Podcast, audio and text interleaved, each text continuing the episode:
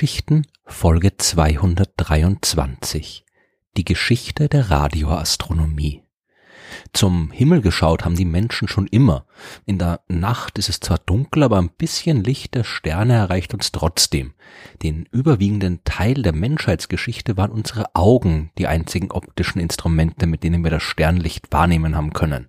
Erst zu Beginn des 17. Jahrhunderts hat man Teleskope entwickelt, die es möglich gemacht haben, wesentlich mehr am Himmel zu sehen als zuvor. Aber damals hat noch niemand damit gerechnet, dass es dann noch viel, viel mehr zu sehen gibt. Nur wenige Jahrzehnte nach der Erfindung des Teleskops hat Isaac Newton entdeckt, dass Licht eine Mischung aus verschiedenen Farben ist. Und zu Beginn des 19. Jahrhunderts haben andere Wissenschaftler dann entdeckt, dass das Licht nicht nur aus den Farben besteht, die unser Auge sehen kann. Es gibt noch viel mehr Farben, die man nur mit speziellen Instrumenten wahrnehmen kann. Infrarot zum Beispiel oder Ultraviolett die Entdeckungen sind dann Schlag auf Schlag gefolgt. Man hat Radiolicht entdeckt, Röntgenlicht, Gammalicht und schließlich hat der große Physiker James Clerk Maxwell, den ich schon in Folge 125 genauer vorgestellt habe, äh, entdeckt, dass all diese Arten des sichtbaren und unsichtbaren Lichts nichts anderes sind als elektromagnetische Wellen. Die Astronomen haben da schon gewusst, dass Sterne wie unsere Sonne nicht nur sichtbares Licht abgeben, sondern auch Infrarot- und Ultraviolettstrahlung. Und eigentlich sollten auch Radiowellen ausgesandt werden. Ein Stern muss im kompletten elektromagnetischen Spektrum leuchten, aber es war schwierig, das auch genau nachzuweisen. Schon in den letzten Jahren des 19. Jahrhunderts haben verschiedene Wissenschaftler versucht, die Radiostrahlung der Sonne zu registrieren. Das ist ihnen nicht gelungen, was vor allem an der noch recht primitiven Technik gelegen hat. Dann aber kam Karl Jansky. Der amerikanische Physiker und Ingenieur hat in den 1930er Jahren für die Bell Telephone Laboratories gearbeitet. Einer seiner Aufgaben war die Identifikation von Störgeräuschen beim transatlantischen Funkverkehr. Er hat dazu eine große Antenne benutzt, mit der er alles aufgezeichnet hat, was er aufzeichnen konnte. Ein Signal ist dabei besonders aufgefallen. Alle 24 Stunden ist es aufgetaucht und dann wieder verschwunden. Jansky hat zuerst vermutet, dass er hier jetzt tatsächlich die Radiowellen von der Sonne detektiert hat, denn die Erde dreht sich ja in 24 Stunden einmal um ihre Achse und die Sonne taucht dabei auch einmal in 24 Stunden im Sichtfeld seiner Antenne auf.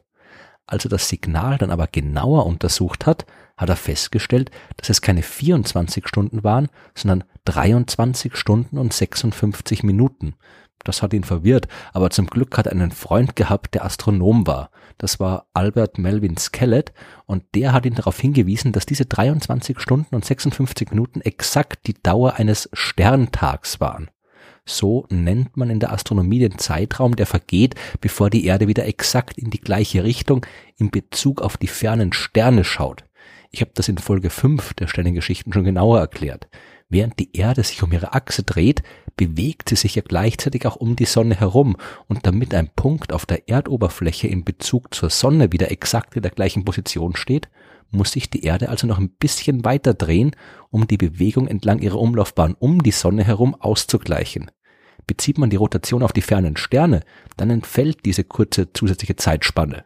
Und so entsteht der Unterschied von vier Minuten zwischen Sterntag und Sonnentag. Janskis Signalquelle ist also alle 23 Stunden und 56 Minuten im Sichtfeld seiner Antenne aufgetaucht.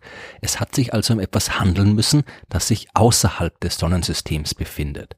Nach einer genaueren Analyse hat Jansky dann auch die Position der Quelle identifiziert. Sie befindet sich irgendwo im Sternbild Schütze, genau in Blickrichtung des Zentrums unserer Milchstraße.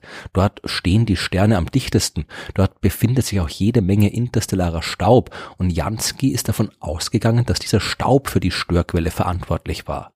Heute wissen wir, dass Jansky die extrem starke Radiostrahlung beobachtet hat, die aus der Umgebung des supermassereichen schwarzen Lochs stammt, das sich im Zentrum unserer Milchstraße befindet.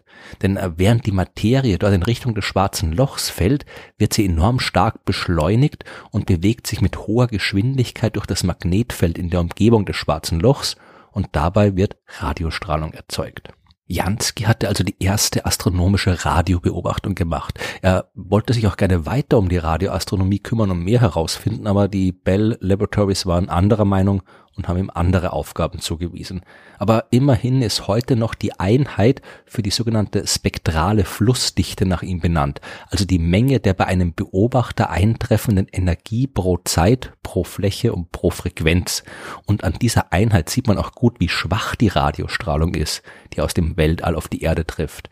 Ein Jansky entspricht nämlich dem 100 Quadrillionsten Teil eines Watts pro Quadratmeter pro Hertz. Aber es hat nicht lang gedauert, bis man auch nähere Quellen von Radiostrahlung entdeckt hat.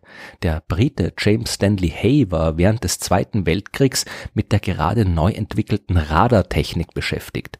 Er sollte Methoden finden, wie man irgendwas gegen die Störsender tun kann, die seit einiger Zeit von den Deutschen eingesetzt worden sind. Er hat mit seinem Radioteleskop nach Störquellen gesucht und auch einige gefunden. Und im Februar 1942 hat er eine entdeckt, die nichts mit Deutschland zu tun haben konnte. Denn die ist dem Weg der Sonne über den Himmel gefolgt. Als er dann seine Aufzeichnungen mit denen der Astronomen vom Royal Observatory in Greenwich verglichen hat, hat er festgestellt, dass gerade zu dieser Zeit ein sehr großer und sehr aktiver Sonnenfleck auf der Sonne zu sehen war. Hay hatte also als erster die Radiostrahlung der Sonne beobachtet beziehungsweise die Radiostrahlung, die aus den Regionen der Sonnenflecken stammt, wo enorm starke Magnetfelder auch vergleichsweise intensive Radiowellen erzeugen. Denn normalerweise ist die Sonne eher eine schwache Radioquelle, weswegen frühere Beobachtungen auch immer gescheitert sind. Hay hatte jetzt nur ein Problem. Seine Forschung ist während des Kriegs als geheim eingestuft worden und er hat sie nicht veröffentlichen können. Und deswegen ist ihm ein weiterer Pionier der Radioastronomie zuvorgekommen. Der Amerikaner Groti Reber war eigentlich kein Wissenschaftler. Der war ein engagierter Hobbyastronom und Hobbyfunker. 1937 hat er sich in seinem Hinterhof eine eigene Radioantenne gebaut, immerhin mit einem Durchmesser von neun Metern. Das war nach der Antenne von Karl Jansky die zweite Antenne, die gezielt zur astronomischen Beobachtung eingesetzt worden ist. Reva ist systematisch vorgegangen und hat den ganzen Himmel Stück für Stück nach Radioquellen abgesucht. Seine Kataloge sind zur Grundlage der modernen Radioastronomie geworden und da er nicht an militärische Geheimhaltung gebunden war, hat er jetzt auch noch während des Krieges und vor Hay über die Radiobeobachtung der Sonne publizieren können. Grebers Radioteleskop steht heute in Green Bank und gehört dem National Radio Astronomy Observatory der Vereinigten Staaten. Mit seinen neun Metern Durchmesser sieht's beeindruckend groß aus, aber die modernen Radioteleskope, die sind noch viel größer. In Deutschland zum Beispiel steht nahe von Bad Münstereifel das Effelsberg-Teleskop, das einen Durchmesser von 100 Metern hat. In Puerto Rico wird das Arecibo-Teleskop betrieben, das einen Durchmesser von 305 Metern hat. Und in China ist im Jahr 2016 FAST in Betrieb genommen worden, das 500 Meter Aperture Spherical Radio Teleskop, das, wie der Name schon sagt, gigantische 500 Meter durchmisst. Es ist auch kein Wunder, dass gerade die Radioteleskope so groß sind. Radiowellen haben eine Wellenlänge, die von ein paar Zentimetern bis zu ein paar hundert Metern reichen kann. Für unsere Augen sichtbares Licht dagegen hat Wellenlängen, die Milliardenmal kürzer sind. Ein normales optisches Teleskop, das einen Spiegel von einem Meter Durchmesser hat, ist circa eine Million Mal größer als die Wellenlänge des Lichts, das es beobachtet, und dementsprechend gut ist auch die Auflösung. Würde ein gleich großes Radioteleskop aber zum Beispiel Radiowellen mit einem halben Meter Wellenlänge beobachten, dann wäre es praktisch blind. Ein Teleskop muss immer deutlich größer sein als die Wellenlänge des Lichts, mit dem es arbeitet. Trotz der gigantischen Ausmaße der modernen Radioteleskope ist ihre Auflösung daher im Allgemeinen immer noch schlechter als die von optischen Teleskopen aber trotzdem sind sie aus der modernen Astronomie nicht mehr wegzudenken. Es gibt so viel, was wir nur im Radiolicht sehen können, selbst wenn die Auflösung der Bilder nicht so gut ist wie die der optischen Teleskope. Die Strahlung, die in der Nähe der sonst unsichtbaren schwarzen Löcher erzeugt wird beispielsweise. Oder die riesigen Wolken aus Gas und Staub in der dunklen Leere zwischen den Sternen. Jedes Mal, wenn dort die Moleküle und Atome miteinander kollidieren, werden sie ein bisschen angeregt, kriegen ein bisschen mehr Energie. Und wenn sie diese Energie wieder abgeben, tun sie das in Form von Radiostrahlung und machen so auf sich aufmerksam.